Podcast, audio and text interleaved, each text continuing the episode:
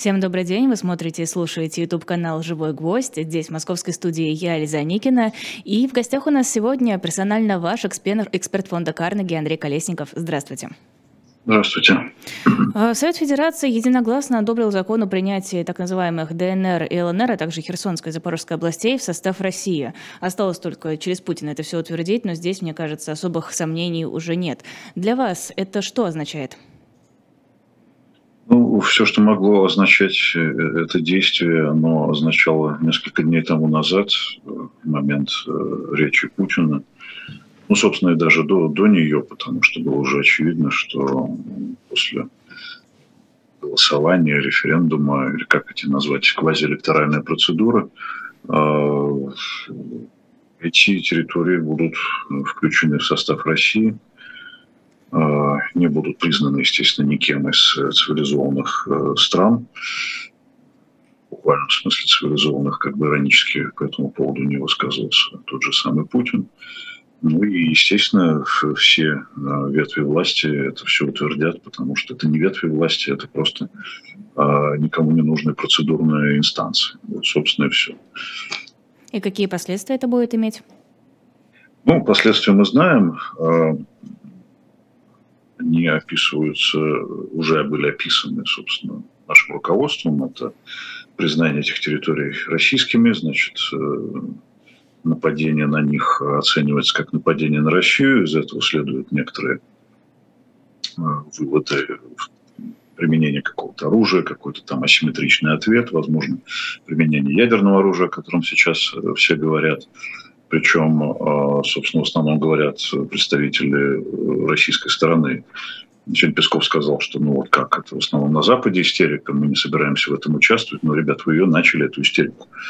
Об этом говорил Путин, об этом говорил Медведев абсолютно прямо. Так что Медведев просто изложил концепцию применения ядерного оружия. Применяется тактическое ядерное оружие против Украины. Запад на это не отвечает, потому что он не хочет втягиваться в глобальный ядерный конфликт, конфликт при применении стратегического ядерного оружия. Это кто сказал? Это Запад сказал, это западные газеты написали. Нет, это сказал э, очень высокий чиновник, бывший президент Российской Федерации. А, вопрос только в том, что, оказывается, границ нет. Как вчера тот же да, это самое сказал, смешное. Мы будем советоваться с гражданами, можно посоветоваться с э, ВСУ, можно посоветоваться, я не знаю, с Папой Римским на эту тему. Как, как вы утверждали эти территории, если у вас нет даже границ? Понимаете, это, это абсолютно беспрецедентные сюжеты, которые были бы смешными, если бы они не были катастрофическими. А смысл-то в этом какой? Зачем это было сделано? Э, смысл вообще в смысле оккупации? Э, нет, нет, нет, вот этой формализации. Зачем нужно было проводить эти фейковые референдумы со смешными цифрами? Зачем было так пафосно объявлять о том, что все, теперь братья навеки, союз нерушимый и все такое? Ну, во-первых, это как квазилегализация границ и квазилегализация Так нет же даже границ. Ну, неважно, да, движущихся границ, э, с кем граничит Россия, с кем хочет, с тем и граничит, как в известном анекдоте. А, вот. А что касается вот этих, э, этого действия или действ нескольких, э, это попытка мобилизации радости. Попытка повторить сценарий Крыма. Попытка отпраздновать это дело, отметить его таким несколько добровольно-принудительным способом, как завоз на автобусах массовки. А, очень важно показать э, э, картинку Красной площади, э, где огромное количество людей, они все машут флагами, они все радуются, значит, вся нация, глядя на это, тоже должна радоваться. А когда нация объясняет, что она все еще, все еще большинство поддерживает спецоперацию, поддерживает Путина, значит, и вы должны поддерживать, потому что вы видите, сколько людей вышло на улицу. Нас много, мы масса, мы мы сильны, мы, мы едины, мы консолидированы. Это очень важно с точки зрения вот, как бы управленческой. И как думаете, работает это? До известной степени работает. Иначе бы, э, собственно, мы не оказались там, где мы есть. Когда говорят о том, что граждане России не поддерживают э, то, то, что делает Путин, во всяком случае, в той степени, в какой показывает более или менее э, точно социология, э, но мы бы не были в том состоянии, в каком мы есть. Мы уже живем не в авторитарном, мы живем в частично тоталитарном государстве. Мы это допустили. Это допустили наши сограждане, наши соотечественники, которые голосовали за Путина, которые приходили на референдумы, в том числе в 2020 году, проголосовали за Конституцию, которые равнодушно относились к тому, что делает Путин, потому что их не трогали. Это был негласный социальный контракт. Мы не лезем в вашу коррупцию, в вашу войну, а вы не лезете в нашу частную жизнь, ну и окей, будем так жить дальше. Вот результат как бы деполитизации тотальной. Да, на кого-то это, на кого-то это действует, кого-то это ужасает наоборот. Процентное соотношение, ну, честно говоря, очень, очень сложно обозначить, хотя более-менее на самом деле, при всем скепсисе коллективном к социологии, нужно сказать, что половина поддерживает Путина спецоперацию, вообще все, все, что он делает везде и всегда, где-то 30% колеблется, 20% против. Вот эти 30% сейчас в результате мобилизации – Э, в результате того, что делается со страной, тот шок, в который вверг Путин население. Даже прокремлевский ФОМ дал цифру 69% рост тревожности.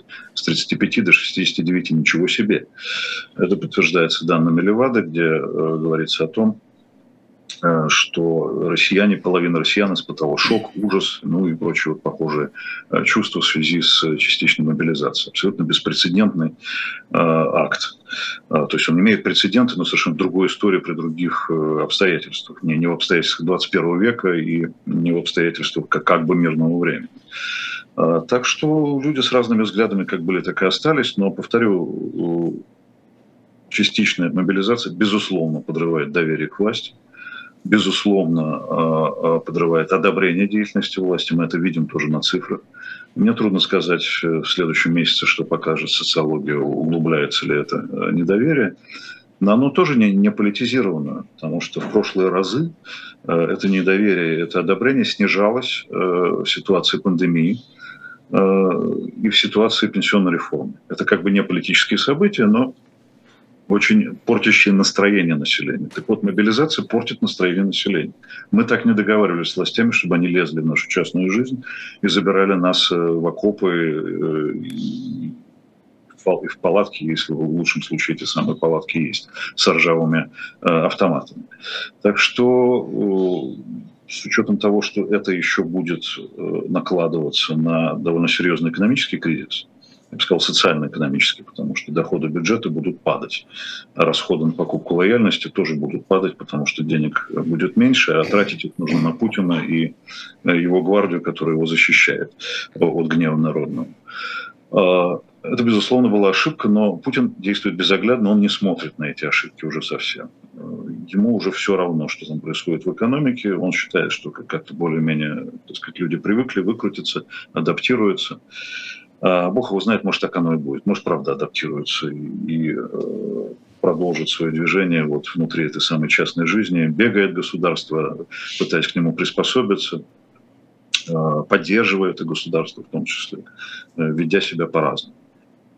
Думаете, мобилизация – это ошибка, а не осознанный шаг в, при неимении какого-то другого выбора? Выбор у Путина есть, а точнее он был, я бы так сказал. Не, не начинать то, что он начал. Ну, Кто сейчас уже поздно. Нападал. А, выбор у Путина был чуть раньше заключить мир с Украиной. Это можно было сделать в апреле. А, выбор у Путина есть сейчас. А, отвести э, войска, хотя бы э, уйти из тех территорий, которые он не упоминал в своем выступлении 24 февраля, и попытаться э, вежливо вежливые люди у нас есть опыт с этим, надо начать все заново, начать мирный переговор. Не ставить мир на грань Третьей мировой войны.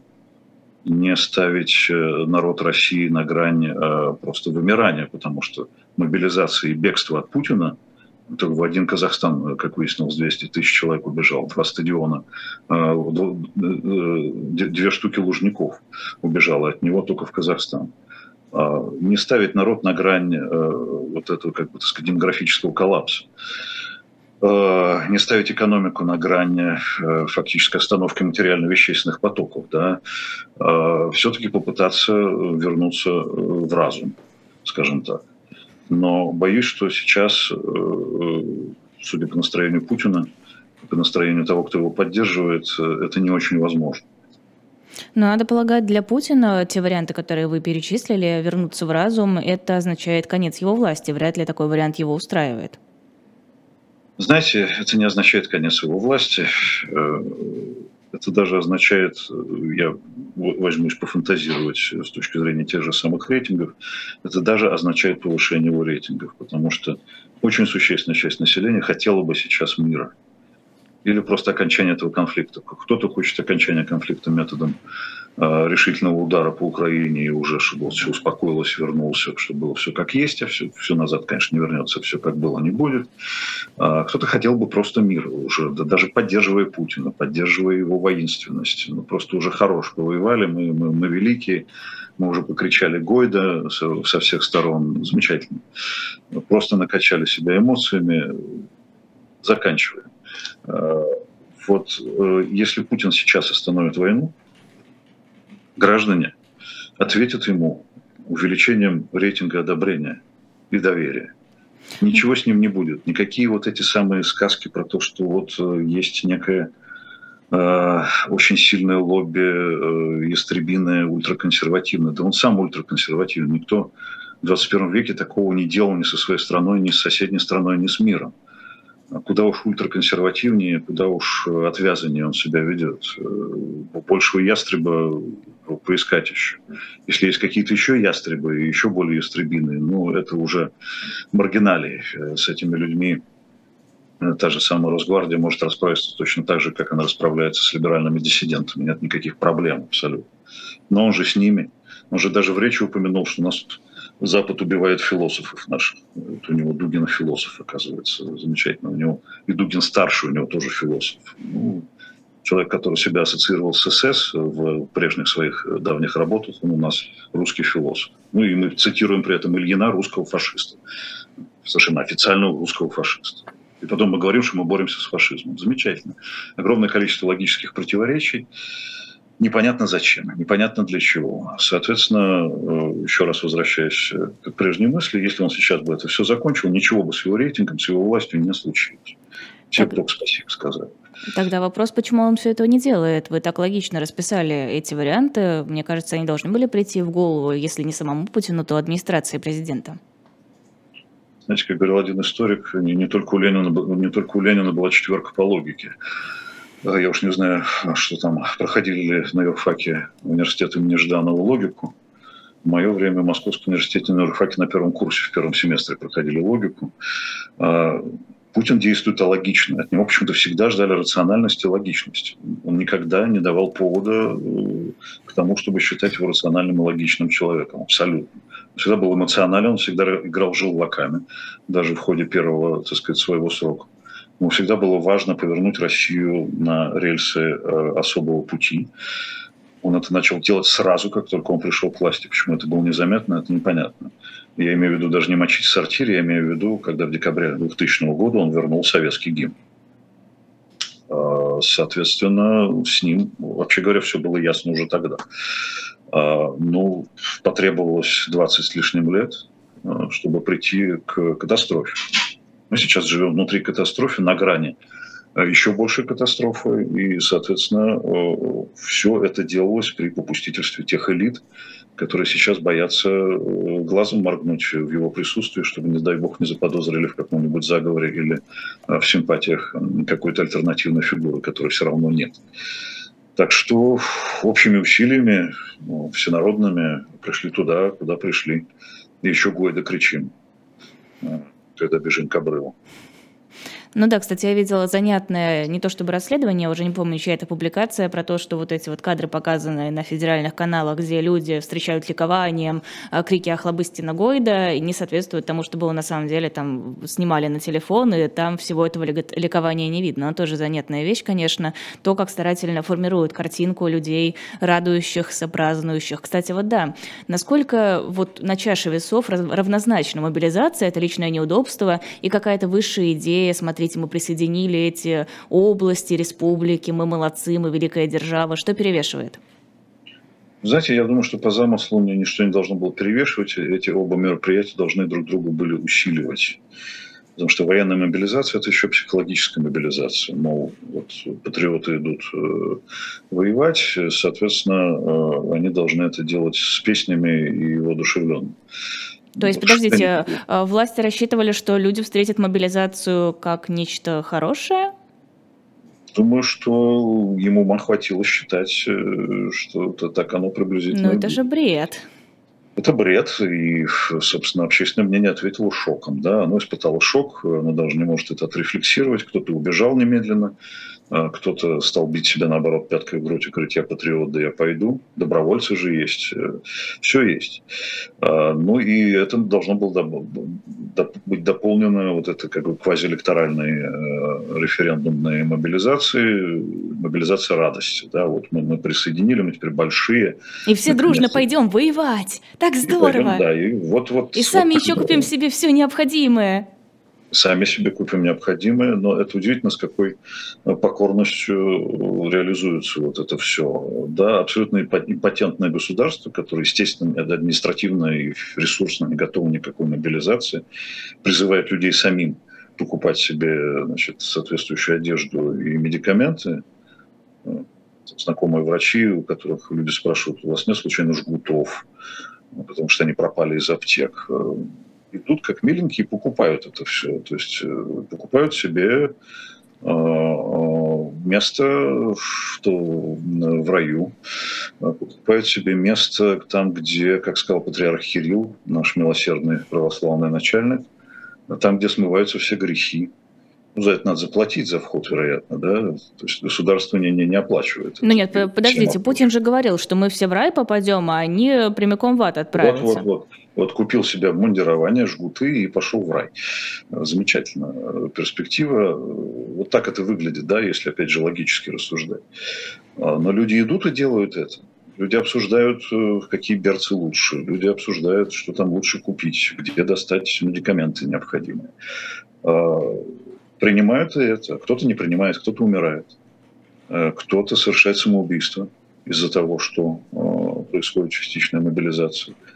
А, кто-то убегает, кто-то прячется. Все, все, все, все варианты возможного поведения человеческого здесь есть. Естественно, власть ставит на тех, кто все это воспринимает с энтузиазмом. А те, кто это с энтузиазмом не воспринимают, про них уже сказано. У нас, да, действительно, сказал Путин в Владивостоке, есть поляризация, но это даже к лучшему, потому что мы избавимся как бы от балласта. Ну, я не буквально цитирую, но а по сути это так. Балласт – это вот эти люди, которые не, не хотят с нами консолидироваться, в том числе, которые не хотят идти э, воевать, защищать Родину, не пойми от чего. Это национал-предатели, это пятая колонна, ну и так далее.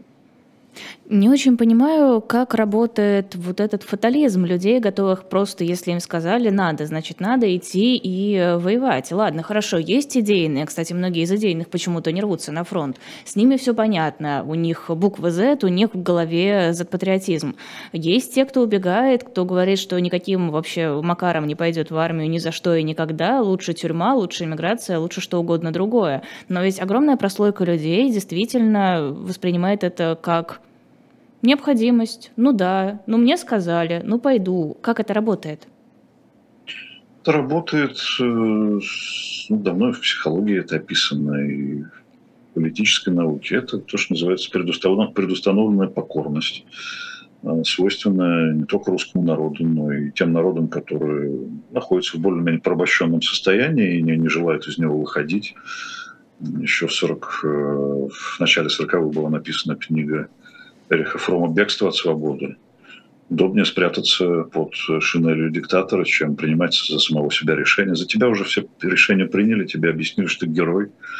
А остальное это, это тот самый авось. Авось пронесет, авось не убьют, авось не ранят, авось я не попаду на передовую, а буду где-то в других более спокойных местах, зато я буду потом героем это все работающие такие психологические паттерны. Просто когда это приобретает массовый характер, это начинает вызывать некоторое изумление.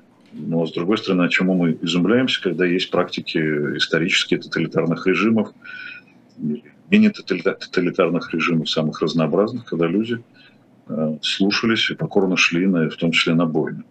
Но подождите, есть ведь сейчас такая, такой важный фактор, как интернет. Люди имеют возможность почитать, проанализировать, познакомиться с советами юристов, посмотреть видео того, что происходит на фронте, посмотреть фотографии и видео того, насколько не готовы, в принципе, вооруженные силы России принимать новобранцев и каким-то образом обеспечивать им, ну, хоть какое-то нормальное обмундирование, место, где можно жить и так далее. Ну, мне кажется, это должно как-то добавлять немного другого настроения, немного убавлять покорность. А это добавляет э, убавляет покорность. Опять же, ну, тут только вот даже не, опять же, не социологические цифры убежавших от этого людей, у которых в голове еще что-то осталось, да, и какой-то инстинкт самосохранения хотя бы, показывает, что люди это понимают. А, а часть людей не понимает, а другая часть людей, как это бывает с потреблением информации, э, не хотят ничего этого видеть, не хотят ничего этого читать, не хотят прокручивать эти видеоролики. Просто Но тут ставки, мне кажется, слишком высокие, чтобы не хотеть. Ну, высокие, да, но кем-то они не воспринимаются как высокие. А тем, кто, теми, кто, теми, кто это воспринимает как высокие ставки, они э, иногда склонны строить из себя героев, э, или они индоктринированы путинизмом так, что готовы идти, идти воевать, идти на бойню, без, беспрекословно как бы выполняя любые Э, приказы. Опять же, люди очень разные, и э, очень трудно измерить э, число тех, кто покорный, а кто не покорный. Покорных больше. Это правило в любом обществе. За редкими исключениями, когда происходят какие-то революции, но это, как говорится в одном фильме, не для нашего района. Вообще удивительно, как сочетаются две стороны этой медали. Вот с одной мы с вами смеемся над тем, насколько абсурдны действия российских властей, а с другой мы видим, насколько они эффективны, если столько людей готовы ради непонятной идеи, даже не озвученной толком, не, сформулированной, э, с каким-то, не знаю, невнятным обоснованием идти и рисковать своей жизнью, идти и убивать других людей. Я не могу сказать, что это эффективность. Но подождите, оно же работает. Люди покорные, ну, работает, покорные. да, но даже если мы там с, с, с, сравним число мобилизованных, э, по-моему, Шагу сегодня сказал, что 200 тысяч уже мобилизован. Мне казалось, как-то больше должно было быть. Ну, а 300 тысяч убежало. То есть демобилизация опережает мобилизацию. А людей, которые как-то заботятся о собственной жизни, как сказал Зоркин, нет ничего на свете важнее человеческой жизни, и поэтому мы принимаем внутрь себя значит, вот эти приобретенные территории. А, вот, собственно, опять же, вот, вот, вот еще раз, вот, вот у всех все по-разному как-то складывается в головах, а, и все по-разному себя ведут все еще не могу понять этой логики. Кстати, вот обосно... Э, про обоснование, как вам речь Путина в целом? Мы уже поговорили э, про некоторые ее аспекты, но вот в глобально, учитывая, что он накидал, мне кажется, все что угодно туда, там какой-то винегрет получился из родителя номер один, родителя номер два, философов и прочего. Знаете, действительно ничего нового не сказал. Действительно, это похоже на очень произвольное соединение э, тезисов э, газета «Завтра», когда ночью была газета «День» в 90-е годы. Была еще такая газета, помню, «Пульс Тушина», национал-патриотическая. Вот от, оттуда как будто понадерганы цитаты некие. А, просто эта речь была а, не слишком обычной в том смысле, что степень дикости э, написанного э, вот в этой речи, она просто э, какие-то все масштабы превысила. И опять же к вопросу о послушности. Вы видели этот зал, да, который ты все слушал, кивал головами. И Кадыров слезился в небеса. И Кадыров э, прослезился. Это просто э, жаль, Гоголь умер. Это все, так сказать, нужно описывать каким-то его приблизительно пером или Салтыков-Щедрин. Э, соответственно, вот это все, вот эта чушь абсолютная, которая противоречит истории, противоречит тому, что мы вообще знаем о человеческом обществе, противоречит Конституции Российской Федерации, в конце концов. Там записаны права и свободы человека-гражданина, а про эти права и свободы сказано, что это э, чужая цивилизация, которую мы должны, с которой мы должны сражаться. Но сражайтесь с собственной конституцией тогда, потому что права и свобода человека и гражданина, демократические основы общества – это все то, что, все то, что придумала западная цивилизация. Это, это нормальные ценности, которые признаны общечеловеческими, том числе Организация Объединенных Наций, которая все еще апеллирует э, наши элиты, и Путин в том числе. Потому что Гутерреш сказал, что признавать аннексию этих территорий он не будет. Ну, правда, есть право вето, и, соответственно, получается так, что, что и окей. А, поэтому, возможно, не относиться к этому, с одной стороны, серьезно, а с другой стороны, приходится серьезно это воспринимать, потому что это как бы слова лидера, который претендует теперь на лидерство не только в своей стране, но и во всем мире. Он хочет быть владычицей морской в широком смысле этого слова, в том числе земное. Это как бы заметно. Он в этой речи сказал прямо, я отказываюсь признавать тот миропорядок, который начал складываться после Второй мировой войны, после Ялты и Потсдама, я отказываюсь признавать тот миропорядок, который сложился к 1991 году.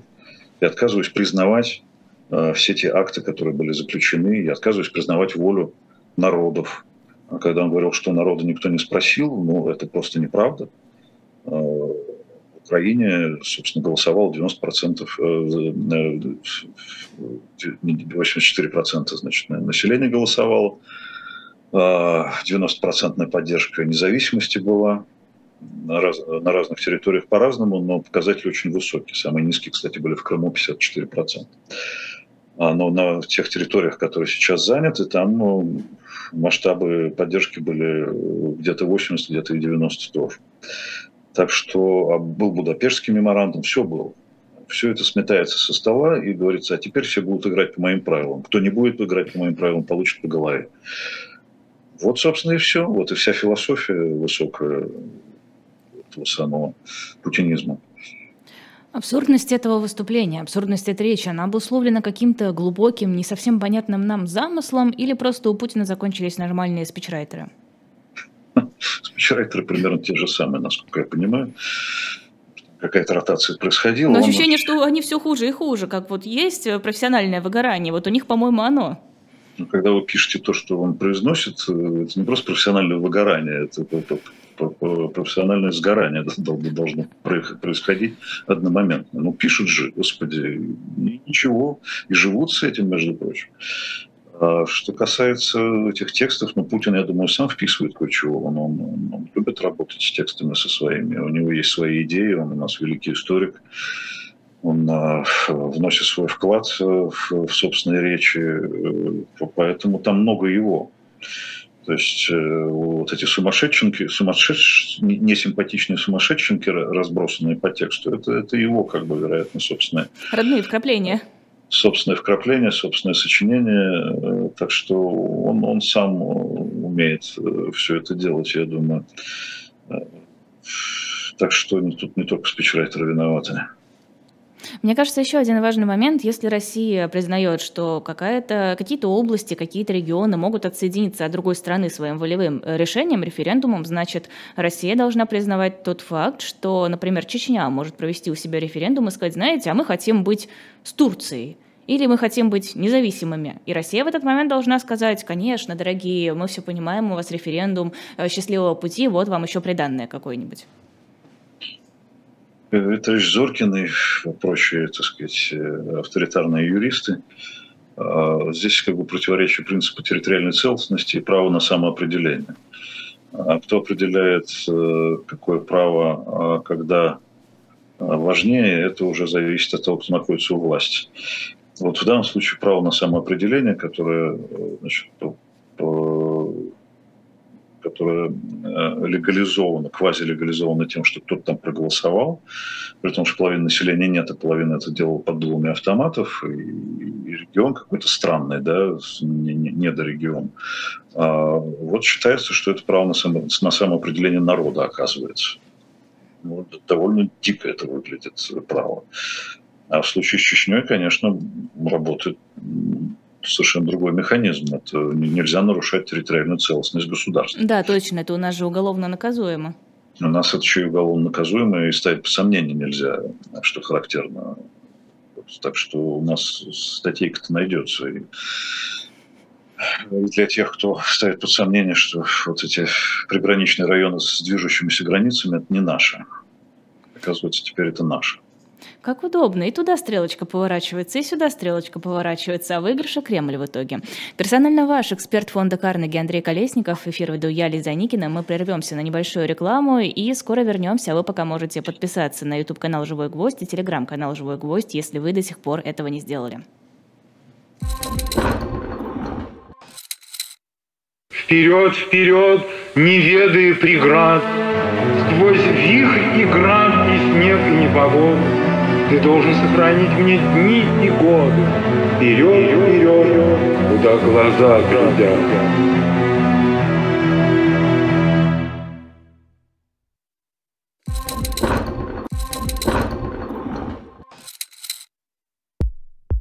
У нас есть парадоксальная ситуация – это непросто, потому что останется в истории. Ну, Владимир Борисович, вы прям как ребенок. У вас есть лучшие средства обороны? Нету.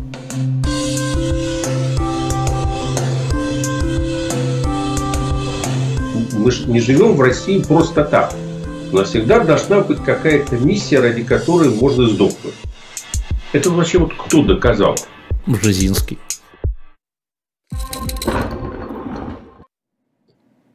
Продолжается эфир на «Живом гвозде». Кстати, подписываться стоит не только на нас, но и на телеграм-каналы «Эхо». «Эхо» возродилось, и теперь есть отдельный телеграм-канал «Эхо», и это максимально просто найти, и «Эхо новости». Это самая служба информации, которой нам всем так не хватало в последние месяцы, без которой было очень сложно работать с новостями. Продолжается персонально ваш. У нас в гостях эксперт фонда Карнеги Андрей Колесников. Эфир веду я, Лиза Аникина. А, я хотела бы еще немножко о Зеленском поговорить. Зеленский подписал, ну, вернее, ввел в действие решение Совета нацбезопасности и обороны об отказе от переговоров с Россией, пока ту возглавляет Путин. Значит ли это, что мирного, какого-то условно мирного, хотя бы сколько-нибудь мирного решения этого конфликта нам не стоит ждать? Э, ну, это, конечно, ужасная новость, потому что видно, что украинская сторона по, по понятным причинам становится неуступчивой. Переговоры были бы возможны, если бы не было референдумов по поводу вот этих самых э, территорий. А если бы Путин хотел мира, он бы не проводил эти референдумы. Он прекрасно понимал, что их проведение отрезает возможность э, переговоров э, с Украиной. Значит, он это сделал специально, понимая, что Зеленский на это ответит ровно так, как он ответил. Это абсолютно тупик. Это повод для эскалации. Это повод для продолжения Э, того, что мы фигурально называем специальной военной операцией, на продление ее на неопределенный срок. А, и надежда на мир э, существенным образом снижается, испаряется. При каких обстоятельствах возможно ну, какие-то переговоры, хотя бы закулисные, теперь уже как-то ну, трудно сказать. А если еще учесть, что все это происходит на фоне ядерного шантажа, которые приобретают все более и более такие как бы устрашающие очертания, а, перспектива мира становится совсем призрачной. Причем мне очень трудно найти прецеденты в истории такого рода. Да? Если мы сейчас живем в стадии перманентного карибского кризиса, то это очень тяжелое состояние. Да? Все-таки карибский, карибский кризис длился, ну, по сути, несколько дней. А, и там, а, несмотря на то, что это был это было следствием дури лично Никиты Сергеевича Хрущева. У него хватило э, ума, воли и э, доброй воли для того, чтобы это дело остановить. И он остановился. А финская война, э, которая очень похожа на то, что сделал Путин в феврале, она закончилась довольно быстро, за несколько месяцев, потому что Э, собственно, была воля к переговорам. В том числе очень умело были проведены э, закулисные переговорная часть. Да, там были уступки финской стороны очень существенные, и диктовал как бы условия в большей степени э, Сталин и Молотов, но на эти уступки ради того, чтобы прекратить бойню, пошла финская сторона. Ценой некоторых территориальных уступок – но тем не менее там можно, там было о чем говорить. Там не было вот этих ультиматумов, хотя они, может быть, впоследствии были бы, если бы финны уперлись и э, не пошли на переговоры. А, то есть исторических прецедентов такого рода, когда просто вот какие переговоры невозможны в этой ситуации, ну, кроме, естественно, мировых войн, понятное дело, их просто нет. То есть получается, что мы внутри нового Карибского кризиса, и мы внутри, по сути дела, новой мировой войны. Когда вот эти переговоры, базы для них не просматриваются. Вот в чем проблема. И какие сейчас есть вообще варианты дальнейшего развития событий? Варианты, либо это та же самая война на, на истощение э, с какими-то нехорошими всполохами, э, каковыми, например, э, присоединение новых территорий России и частичная мобилизация, либо это какое-то ускорение эскалации вплоть до применения а, вот этого самого тактического ядерного оружия, не, приведи Господь. Но хорошего сценария нет. Он просто не видит. Потому что сейчас, в принципе, да и всегда мячик был на стороне Путина. Если он хочет это остановить, он может это остановить. Путем некоторых уступок. Но неужели никто не может остановить Путина?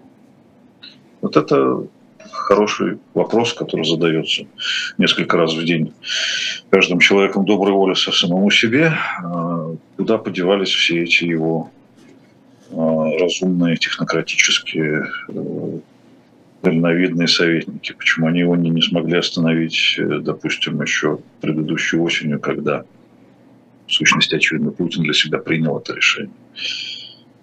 где были эти экономисты, которые э, не были настолько убедительными, чтобы остановить его от того, что он делает. А на самом деле здесь разговор у нас в исторической ретроспективе, где были эти элиты, которые могли его остановить э, в 2011-2012 году, просто не позволив ему пойти в президент. Мы сейчас, конечно, можем говорить, что у нас теперь самый главный ястреб – это Дмитрий Анатольевич, но он не был бы ястребом, если бы ему дали возможность, если бы он был настоящим политиком, пошел бы на второй срок и закончил свою программу нормализации России с последующим там, прибытием нового президента. Политика очень персонифицирована, и Путин имеет значение, и его как бы, ближний круг имеет значение, поэтому э, те элиты, которые смирились с тем, что Путин будет всегда – те элиты, которые, э, испугавшись его, приспособились к нему потом. А, испугал он их по-настоящему еще в 2003 году, и тогда у них, может быть, возможности как-то изменить вектор развития России. А то у них, понимаете, все, во всем виноват Юмашев. Ну и да, Юмашев привел там, с Волошиным, с семьей э, Путина как возможного кандидата. А дальше вы чем думали? У вас был 2002 год, 2003. Э, все понимали. Потом э, все дружно выбрали его еще раз, а потом его вернули общими усилиями. Может быть, все-таки не один человек в этом виноват. Ну вот вы сказали, что... Много людей. Вы сказали, что элиты смирились с мыслью, что Путин вечен, но все-таки будем откровенны. При всем, конечно, уважении, Путин не вечен. Цитируя бессмертное произведение Булгакова, проблема в том, что человек смертен иногда внезапно смертен. Нужно же как-то оценивать последствия того э, тупика, в который зашла сейчас страна. Неужели среди элит не нашлось тех людей, которые хоть немножечко думают о завтрашнем дне? Которые такие, ну вот Путину-то, конечно, норм, а вот будет ли нам норм, когда все это закончится? Вот вовремя не подумали, а теперь поздно. Теперь мы, они все в одной подводной лодке и, распевают, так сказать, революционные песни, патри, внутри этой самой лодки, э, делают вид, что все это поддерживают. Э, думаю, что очень многие в ужасе от того, что эта лодка может быть может потопить саму себя вместе со всем остальным миром и со всеми морями. Но не хватает смелости, не хватает ума, не хватает э, ловкости, не хватает, э, не знаю, интриганства, чтобы, в конце концов, э, на все хватало интриганства и смелости, и нахрапистости, на, на воровство, на олигархические войны. А, не хватает только на то, чтобы как-то решить собственную судьбу другим способом. А так пока они все работают на укрепление этой самой вертикали, и Путин себя чувствует, мне кажется, сейчас еще более могущественным, чем он был э, до того, как он э, начал специальную военную операцию. Учитывая все, что вы сейчас сказали, насколько вероятна, на ваш взгляд, перспектива ядерной войны? Знаете, ну, вопрос даже не оценок, а, а веры. Можно верить в хорошее, можно верить в плохое. Стандартное логическое, опять же, рассуждение. Никто не верил, что э, можно обнулить э, сроки. Ну, не то чтобы никто, ну, как бы посмеивались в большей степени. Это произошло. А, травить людей э, вокруг себя это как-то не комильфо для даже достаточно жесткого авторитарного режима. Ну зачем, в конце концов? Есть пропаганда, есть нормально работающая экономика, никто не против, все как бы вот живут и живут. Зачем людей-то травить? Ну, отравили. И ни одного. Соответственно, никто не верил, что возможно, э, возможно специальная военная операция вот такого типа. Это случилось. Никто вообще в жизни, в этом мире, в это время историческое не мог подумать о том, что возможно мобилизация военная. Но она случилась. И приходится не просто верить, а жить внутри этого. А, соответственно, никто не может поверить, что в современном мире после пережитого человечеством, после того, как был период, когда ядерном оружии вообще забыли, как-то это не считалось серьезной проблемой, возможно его применение ради того, чтобы, чтобы что. Вот э, в, в этой логике применение возможно, раз уж э, возможно все. Э, в логике нормально человеческой, здравой, не самоубийственной, не некрофилической, без представлений патриарха о том, что грехи будут смыты, если смыть вот таким вот военизированным образом, без представления о том, что хороших, хороших русских ждет представление Путина э, ждут, ждет рай с гуриями где-то там наверху. Э, ну вот как-то здравый человек не может в это не поверить, не принять, не, не, не понять логику, ничего. Но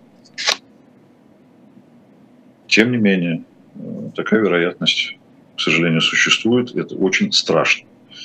Кстати, к вопросу, опять же, о том, что думают про это люди. Людям страшно. В мае был опрос Левада-центра иностранного агента. А, там просто этому не был посвящен сам опрос, но там последний вопрос был, а, что-то вроде вы верите в то, что Россия по путинской может применить ядерное оружие? 50% сказали, что они этого боятся. А боятся, значит, верят в это, во все. А второй в иерархии страхов страх э, в последние годы – это страх мировой войны. Понятно, что имеется в виду война ядерная, потому что какой еще может быть в 21 веке, а какой еще может быть война. Так что людям это не нравится. Если Путин думает, что он перевозбудит население, или оно привыкло, оно действительно привыкает уже к такой новой нормальности, да, разговаривать про ядерную войну и говорить, ах, другого выхода, наверное, не будет другой выход, безусловно, есть. Э, жить мирно и счастливо. Это, наверное, не про нас все-таки. А, ну вот, э, тем не менее, люди бы это не поддержали. Скажем прямо. Не очень понимаю, почему настолько коротка историческая память. Я буквально этой ночью писала текст для журнала «Дилетант» про тот период э, холодной войны, когда действительно угроза ядерного конфликта была высока как никогда, когда буквально страны замерли вот в ожидании, а не шарахнут ли нам первыми? Неужели вот эти вот годы все-таки Путин тогда уже был довольно сознательным взрослым человеком? Это 83 год. Почему вот то прошлое не оставило какого-то понимания, что так не надо, что это тупик, что не прийти через вот это вот шантаж ядерный к какому-то хорошему, светлому будущему, экономическому, политическому. Тем более, что все возможности для этого были. И, собственно, специальная военная операция, Путин даже свои собственные как бы достижения, он тоже, тоже смахнул со стола. Все-таки он там немножко занимался какой-то экономикой, все-таки у нас был рынок где-то в чем-то процветали, Когда-то Путина даже называли хорошим, правильным президентом. Да, или по-научному называли benevolent dictator, благодушный, благосклонный диктатор. Ну вот вам и благосклонность. Э, диктаторы тоже перерождаются и вырождаются, я бы так сказал. А, абсолютная власть развращает абсолютно. Э, это, безусловно, загадка при том, что мы видим, что какие бы сбои не были бы, опять же, вопрос на социологии, но поддерживают в большей степени всю жуть более, более старшие поколения в большей степени, потому что в этих поколениях есть масса людей, которые в, в ужасе от всего этого просто. А Путину вот-вот сравняется 70 лет. Он из того поколения, которое было воспитано на том, что, во-первых,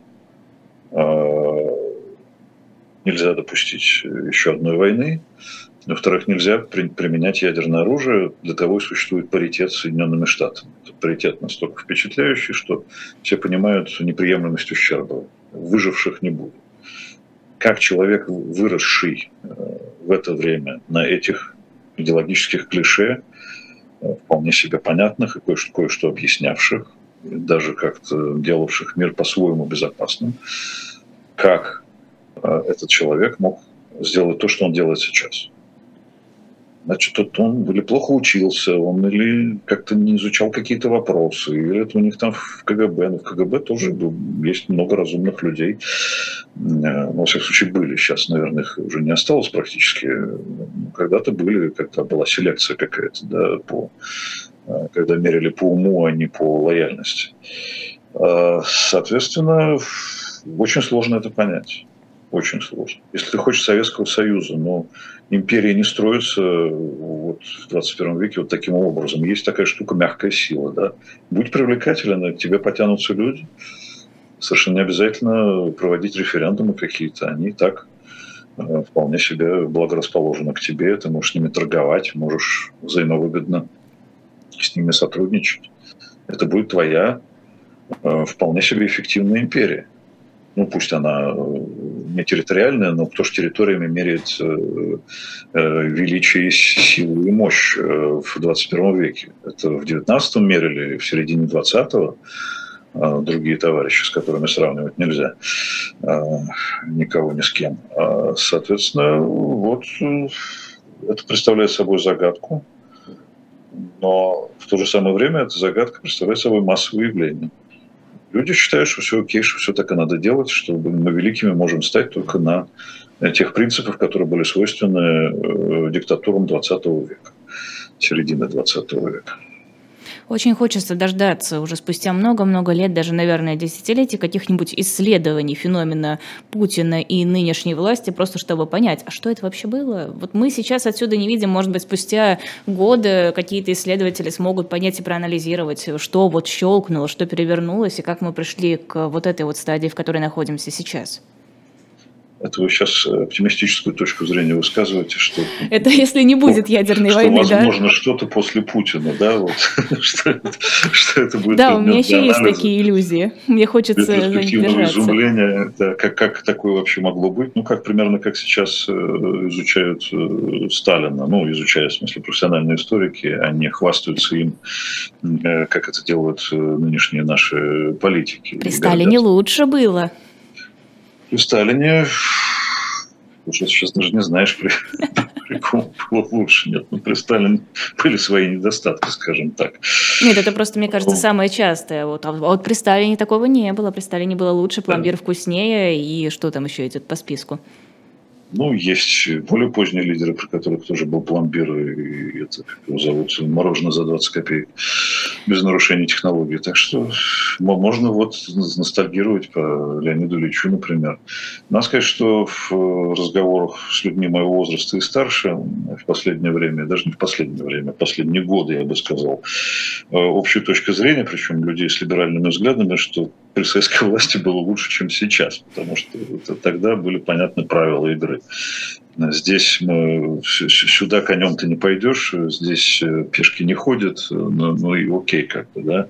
А сейчас, э, вот как границы России двигаются, или там квази России на э, тех самых территориях Южной Украины, точно так же и двойная сплошная, она, она в каждую минуту меняет свое, свой извив. Э, никто не смотрит даже на собственное законодательство, даже если оно репрессивное. Ну, хотя бы хоть как-то его соблюдали. Так нет же. Ну зачем? Оно же не для тех, кто должен соблюдать законодательство, пишется. Хотелось бы еще немного про Кадырова поговорить. Он как-то все больше и больше внимания привлекает, хотя, казалось бы, он всегда был в центре внимания. Сначала он наехал на высшие чины в военном руководстве, сказал, вот из-за вас э, Лиман сдали, и вообще вы негодяи, подлецы, вас нужно босиком на фронт с автоматом. Его Пригожин поддержал, который тоже в последнее время что-то разактивничался. Сейчас Кадыров вообще своих несовершеннолетних сыновей обещает обещает на фронт отправить. Что за игру затеял Рамзан Ахматович? Ну, Рамзан Ахматович нарушает законодательство Российской Федерации, отправляя не несовершеннолетних сыновей. Этого делать не надо. Это нарушение закона. Да? А, ну, я же не говорю о том, что практически каждый из наших э, политиков э, нормальном обществе пошел бы по статье за призывы к агрессивной войне. Но это ладно, кто, кто правит, тот и применяет э, соответствующие нормативные акты. А, Путину нравится то, что у него есть люди, которые как бы высказывают альтернативную точку зрения, как при разных э, дворах царских и королевских были шуты или скоморохи, которым, э, или там карлики какие-то, да, которым и слова худого не скажешь, потому что они как бы при, при вожде, при начальнике. Они говорят то, что другим как бы говорить запрещено. Это как бы квазиплюрализм мнений, но на то и щука, так сказать, чтобы карась не дремал.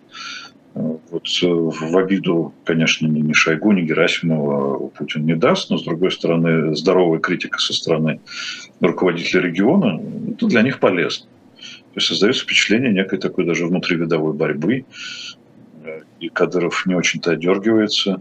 Единственное, что было услышано, это из уст Пескова, что, наверное, надо менее эмоционально реагировать. Это такая очень, так сказать, извилистая формула.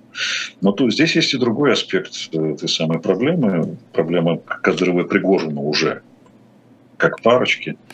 Это фактически потеря монополии на насилие у государства. Да? Какие-то формирования, э, какие-то, не, ну, в случае Кадырова все-таки там есть э, некий государственный статус, но в случае Пригожина это как бы делегирование моноп... государственной монополии на насилие непонятно кому каким-то отрядом, каким-то боевикам. Какому-то бизнесмену, если уж на то пошло. Какому-то бизнесмену.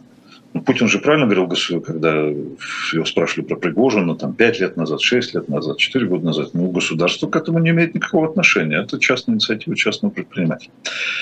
Вот. А, вот это как бы опасная штука, когда разделяется ответственность с такими, скажем так, аутсорс, аутсорсерами. Э, возникает сомнение в том, что государство вообще дееспособно. Ну, собственно, аутсорсинг – это когда мобилизованные покупают себе э, одежду. Да? Это тоже как бы вовлечение людей в сотрудничество с государством за свой счет. Такое государственно-частное партнерство, я бы сказал. Вот когда таких партнерств становится очень много, действительно возникает сомнение в эффективности государственной машины. Не очень понимаю, чем Кадыров и Пригожин заслужили вот такие вольности, такую возможность нагло, просто напрямую делать вещи, которые, во-первых, совершенно незаконны в России, а во-вторых, ну, как бы ставят под сомнение действия российских властей. Вот в том-то и дело. В том-то и дело. Это всегда было так. У него всегда было некое э, более широкое поле для... Но не настолько же, не настолько же. Ну, сейчас такая ситуация, очень острое и тяжелое, когда вот такие мнения тоже э, возможны. Сказал же, опять же, Песков, оценивая слова Кадырова, ну, как бы, человека болит сердце, он много хорошего сделал. Да он, кстати, и плачет на, на, на мероприятиях, как мы видим. Но это, это солдат Путина, это патриот Родины. Ну, ну, высказывает он какие-то мнения. Ну, простим ему, в конце концов он такой хороший, что это ему можно простить, хотя иногда ну, как-то, наверное, нужно сдерживать эмоции. Такое тоже возможно. Это невозможно ни в одном нормальном нормативном государстве, да, где есть ну, нормы во всех смыслах слова, правовые работают, и общечеловеческие. Здесь не работает ничего. Соответственно, феномен Кадырова – это феномен исключительно э, путинского, путинского режима. Ну, то есть я, наверное, даже так сформулирую. Действия и слова Кадырова, ну и туда же, в общем-то, Пригожина, одобряют или просто терпят? Одобряют наверху или Да, внизу? не, наверху, что нам внизу? Какое значение имеет то, что говорят там внизу? Вот мы с вами и все наверху? остальные. Наверху, я думаю, что много тех, кто вынуждены терпеть, потому что Путин это дело не прекращает. Если он это не прекращает, значит, он в известной степени это поощряет. Если, если он это поощряет, лучше туда не лезть. Вот, вот как бы действуют они и действуют. Но я думаю, что э, всяких поводов для возможной дальнейшей внутривидовой борьбы в элитах сейчас накапливается довольно много. Или, может быть, как никогда много. Еще про одного бизнесмена хочу немножко поговорить. Илон Маск представил свой план того, как должны развиваться сейчас взаимоотношения Украины и России, как следует разрешить конфликт. И как-то неожиданно, на самом деле, мне кажется, никто не думал, что Илон Маск выскажется подобным образом фактически в пользу России. Как думаете, с чем связано? Ну, Илон Маск высказался в пользу мира так, как он видит. Э, Это человек как бы надмирный по-своему, да, political science он не изучал, да, так сказать, он не знает, э, что э, те голосования, референдумы, которые происходят э, на территориях занятых э, другой армией, они не могут считаться релевантными, да, ни в каком правовом смысле их учесть нельзя. Э, Он этого не знает просто. Не зная, э, предлагает вот такой, казалось бы, а почему бы и нет? Вот это же такой простой выход. Ну, это по незнанию. Человек, который занимается одной сферой и там гениален внутри нее, он совершенно не обязательно должен понимать что-то в сферах по- политических, социальных и гуманитарных. Это очень часто, вы знаете, когда физики или математики судят об общественной сфере и говорят о том, что все можно просчитать, или, как говорят про Советский Союз, просто неправильно просчитали в планировании, поэтому экономика рухнула. А это не так. Э, Экономика рухнула именно из-за планирования, из-за того, что это была плановая система, а не рыночная. Вот э, это пагубная самонадеянность людей, которые думают, что если они э, в своей как бы, технико-математической там физико-технической сфере чего-то достигли, что эти же правила можно распространять на социальную и политическую сферу. А там все иначе, там все гораздо более подвижно, и несмотря на математизацию в последнее время политических наук, вот Путина ни в какую формулу вы не загоните математическую. Но не получается. Ну, не знаю, может, есть какие-то случайные формулы, которые рандомно что-то выдают? Результат зависит, не знаю, от звезд на небе, от погоды. Ну, вы знаете, вот есть книга там э, того же самого Джимагу и Робинсона, популярных э, еще до того, как они стали модными. Книга про эти самые основы диктатуры демократии, я забыл точное название, там много формул, где разные кейсы описываются разными формул- формулами. Но если вы сейчас смотрите описание этих кейсов словами, то вы понимаете, что это ничего, ничто из этого не работает. Вот при такой, такой ситуации народ должен восстать и скинуть э, э, правительство. Такой ситуации правительство боится восстания, поэтому оно начинает вести себя более, более мягко по отношению к народу. Ничего этого не происходит ни в Венесуэле, ни в, ни в этой самой Беларуси. Пытались э, это сделать, не получается. В России вообще все. Все не так, э, как описывается э, математическими формулами в, в политической науке. Ну, то есть сейчас, в принципе, все абсолютно непредсказуемо, неанализируемо, и можно сколько угодно рассуждать о том, что сейчас происходит и что будет происходить дальше, но это такое вот гадание на картах. аршином, в общем, не измерить, сказано. Вот ни в формулу не втискивается, ни в юридические начала не втискивается, как еще в XIX веке писал один поэт. Ну, не влезает ни во что. И вот Путин такое как бы воплощение всего того, что было ужасно в нашей истории, в нашем лидерстве. И вот мы получили как бы такой идеальный образец всего ужасного. Ну и с соответствующими последствиями, которые сейчас расхлебываем, внутри которых живем. Спасибо огромное. Время у нас уже заканчивается. Это был персонально ваш эксперт фонда Карнеги Андрей Колесников. Эфир провела я, Лиза Никина. И сейчас проанонсирую, что будет сразу после нас. В 16 часов 05 минут программа «Курс Потапенко». Естественно, с Дмитрием Потапенко, куда без него. А затем в 17 часов 05 минут программа «Слуха и эхо». На ваши вопросы ответит Ольга Бычкова. В 18 часов нужно переключиться на канал «Дилетант». Там будет программа «Параграф 43», тема «Средневековая симфония», часть номер Эфир проведут Алексей Кузнецов и Леонид Касова. Затем в 19 часов нужно вернуться обратно на YouTube-канал «Живой гвоздь». Там будет особое мнение. В гостях Андрей Мовчан, ведущая Ольга Журавлева. И в 21 час программа «Статус». Ваша любимая Екатерина Шульман и, наверное, не менее любимый Максим Курников. Екатерину Шульман российские власти считают иностранным агентом. Подписывайтесь на наш YouTube-канал, ставьте лайки. Подписывайтесь на наш Телеграм-канал, там тоже можно ставить лайки. Конечно же, подписывайтесь на Эхо и Эхо Новости. Это Телеграм-каналы, там уже появился сайт. Появились приложения для Android и iOS, там можно слушать наши эфиры, ну не только наши, там сборный, такой агрегатор всех эфиров бывших эховских журналистов, хотя эховские журналисты не бывают бывшими. Очень, кстати, удобно, я протестировала, правда, классный сервис. А, что еще я забыла? А, ну и shop.diletant.media, там можно посмотреть книжки и журналы. Спасибо огромное, всего доброго.